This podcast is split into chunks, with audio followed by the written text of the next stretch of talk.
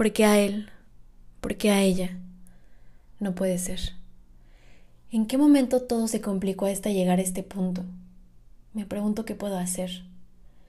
Lo que daría por poder mejorar o cambiar las cosas. Y bueno, ni hablar la cantidad de ideas que vienen a la mente sobre los momentos que hemos vivido. No puedo ni imaginar qué será de mi vida sin mi ser querido. No puedo ni pensar en un mundo así. Qué impotencia me da sentir que no puedo hacer nada, o querer hacer todo pero que no esté en mis manos. Pero bueno, ya estoy enfermo, ya está enferma. ¿Y ahora qué hago? Bienvenidos al podcast de Psico la Mente. Yo soy Fernanda Gallardo, psicóloga y fiel creyente de que la salud mental es un estilo de vida. Y ahora qué hago es este podcast en el que encontrarás el apoyo profesional que necesitas en las situaciones de la vida que no sabes qué hacer y mucho menos cómo solucionarlas. Recuerda, tu psicóloga de confianza está para apoyarte. Cuando alguien que queremos se enferma, nuestro mundo se viene abajo. Es como una flecha directo al corazón, una angustia y un dolor que nos hace sentir uno de los mayores sufrimientos en la vida.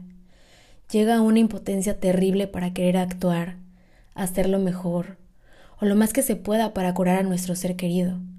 Pero en muchos casos, si no es que en la mayoría, lo único que podemos hacer es apoyar. Y qué difícil suena que solo podemos apoyar.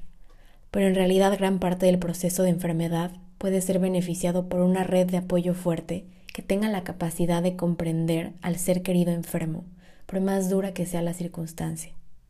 Es importante mencionar que cuando alguien está enfermo, está viviendo su propio proceso de duelo, y eso incluye las famosas fases del duelo, depresión, ira, negociación, negación y aceptación, lo que significa que va a estar pasando por muchas emociones, sentimientos, reacciones e incluso actitudes que quizás nunca habías visto en esa persona y quizás no comprendas.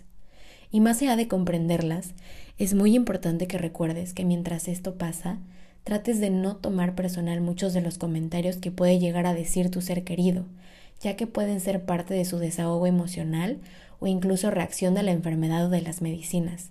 Te invito, desde una postura de bondad amorosa hacia tu ser querido, que cuando quizás explote, se enoje contigo, te grite, esté de malas, llore, recuerdes que esto es lo mejor que puedes hacer, apoyarlo sin juzgarlo, sin tomártelo personal no hay mayor acción que puedas hacer que simplemente estar ahí, hacerle más fácil los días de chequeos médicos, tratamientos, mandarle un mensaje, llamarle, hacerle una broma, quizás algún regalo. Por más que alguien te diga que quiere estar solo, lo mejor que puedes hacer es estar ahí. Aprender a escuchar a tu ser querido y evitar fomentar peleas por comentarios también son clave para sobrellevar mejor esta situación. ¿Para qué complicas más las cosas por peleas entre el ego y el orgullo? lo que más necesita tu ser querido es empatía y comprensión. Y te soy honesta, quizás suene fácil decir todo esto, pero será complicado, eso es una verdad. Sin embargo, no va a haber mayor tranquilidad que saber que estás haciendo lo mejor que puedes. Y esto es comprender, apoyar y querer a este ser querido que amas y que hoy te necesita. Si consideras que la situación lo está afectando de más, oriéntalo a conseguir ayuda profesional. Hay muchos estudios que comprueban que un buen apoyo emocional, ayuda a mejores resultados en los tratamientos médicos. De igual manera, si sientes que esto te está sobrepasando, es válido pedir ayuda aunque tú no seas el enfermo. Recuerda que para poder ayudar a alguien, así como en los aviones, primero necesitas ponerte tu mascarilla para después ponérsela a tu compañero de al lado. Valida sus emociones, pero también valida las tuyas.